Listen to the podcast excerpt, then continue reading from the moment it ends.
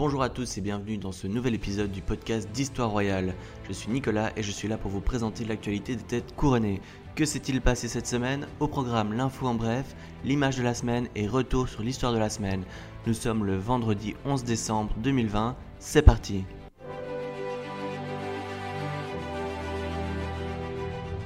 En bref, Elisabeth II n'a plus qu'un seul chien. Le fidèle Dorgi Vulcan de la reine Elisabeth II est décédé. La reine possédait ce chien depuis 13 ans. Il ne lui reste plus autour d'elle que son autre Dorgi, Candy. La reine Elisabeth ne possède plus ses fameux corgis depuis 2018, depuis la mort du dernier, Whisper, un corgi dont elle avait hérité à la mort d'un employé du palais. Tous les corgis de la reine descendaient de Suzanne, le chien que ses parents lui avaient offert pour ses 18 ans.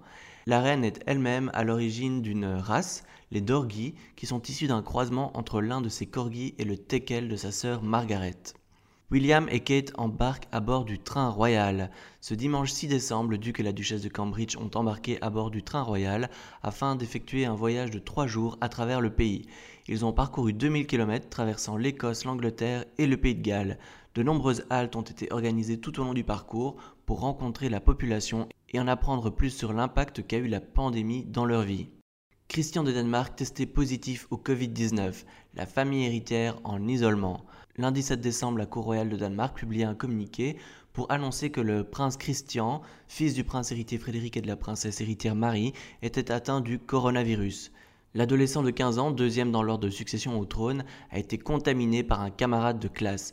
Par mesure de précaution, toute la famille héritière est confinée au palais Frédéric VIII d'Amalienborg. Nouvelle action en justice du prince Harry contre un tabloïd.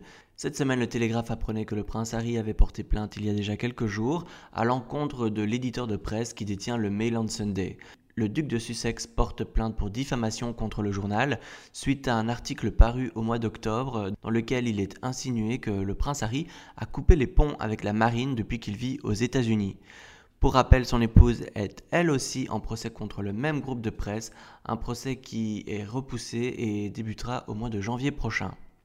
Zara Tyndall est enceinte, la cousine du prince William et du prince Harry attend son troisième enfant. C'est son époux, l'ancien rugbyman Mike Tyndall, qui a annoncé qu'un troisième Tyndall était en route en se confiant dans un podcast qu'il anime sur une chaîne dédiée au rugby. Aucun détail n'a été donné quant à la date de l'accouchement ni sur le sexe du bébé. Rappelons que Mike et Zara sont déjà parents de Mia et Lena, âgés de 4 et 2 ans. Zara a malheureusement connu la terrible épreuve de vivre deux fausses couches avant la naissance de sa deuxième fille. Juan Carlos rembourse 678 000 euros de revenus non déclarés. On apprenait plus tôt dans la semaine que le roi émérite Juan Carlos tentait par le biais de ses avocats de négocier avec le Trésor public pour rembourser des montants suspects non déclarés au fisc entre 2016 et 2018. Les montants dépassaient le demi-million d'euros. La presse espagnole a annoncé ce 9 décembre que Juan Carlos avait procédé au remboursement ainsi qu'au paiement d'intérêts. C'est très exactement 678 393 euros et 72 centimes que le roi Juan Carlos a déboursé pour honorer sa dette au fisc. Le code pénal espagnol permet à tout citoyen de régulariser lui-même sa situation en remboursant au moins 70% des revenus non déclarés, ce qui met fin à toute possibilité de plainte. Il lui était reproché d'avoir reçu des dons d'argent de la part d'un homme d'affaires mexicain, et l'argent était dépensé en utilisant des cartes de crédit opaques gérées par l'aide de camp de Juan Carlos. La loi espagnole considère qu'au-delà de 120 000 euros par exercice fiscal, les dons doivent être déclarés et sont considérés comme des revenus supplémentaires, ce qui n'est évidemment pas le cas.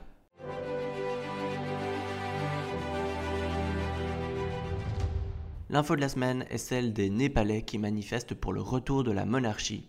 Après des dernières années de monarchie catastrophique, le peuple avait mis fin à 240 ans de monarchie dans le pays en 2008 mais les promesses républicaines ont été désastreuses et le pays se retrouve au même point qu'au moment du départ du roi Gyanendra. Depuis un mois, les manifestations pro-monarchiques s'amplifient et ils sont à présent des dizaines de milliers dans les rues à demander le retour du roi au Népal. Tout a commencé dans la ville de Budval et les autres grandes villes du pays ont pris le pas. Le parti RSN, peu connu jusqu'ici, a réussi à motiver les troupes, parmi eux beaucoup de jeunes. À la tête du RSN, il y a Keshar Bahadur Bista qui exhorte la population à demander la restauration de la monarchie hindoue. L'une des raisons est la désillusion à l'égard de la démocratie. Le Parti communiste n'a pas réussi à faire ses preuves et la colère gronde au sein de la population, si bien que d'autres partis qui siègent actuellement ont choisi de rejoindre l'opposition et appellent à présent à prendre part aux manifestations. La désillusion est totale, et cela avait commencé dès les premières années de la jeune République. Il aura fallu attendre 2015, soit 7 ans après l'installation du nouveau régime politique, pour qu'une constitution soit adoptée. 12 ans après l'abolition de la monarchie, la République n'a pas réussi à s'imposer. La situation est telle que certains rêvent de revoir le retour du roi sur le trône, une figure qui au moins, culturellement ou symboliquement, parle à la population. Oui, mais quel roi? Il est fort probable que l'ancien roi Gyanendra soit le premier candidat. Pourtant, parmi les manifestants qui protestent aujourd'hui dans les villes du pays, on retrouve surtout une population jeune qui aimerait voir une figure jeune à la tête du pays. Le prince héritier Paras, fille aînée du roi Gyanendra, ne semble pas être le candidat idéal non plus, étant donné que les Népalais comptaient déjà lui faire abandonner sa position à l'époque où son père régnait encore. Le fils du prince héritier Paras, par contre, le jeune prince Hridayendra, semble être une solution. Le jeune homme a eu 18 ans cette année et déjà en 2007, certains hommes politiques faisaient pression sur l'impopulaire roi Gyanendra pour qu'il laisse le trône à son petit-fils qui n'avait que 5 ans à l'époque. Pour l'heure, la famille royale ne s'est pas encore exprimée par rapport aux récentes manifestations et à l'engouement qui se crée autour d'eux. Mais le roi Gyanendra a toujours fait savoir qu'il était disponible pour les Népalais si on venait le chercher.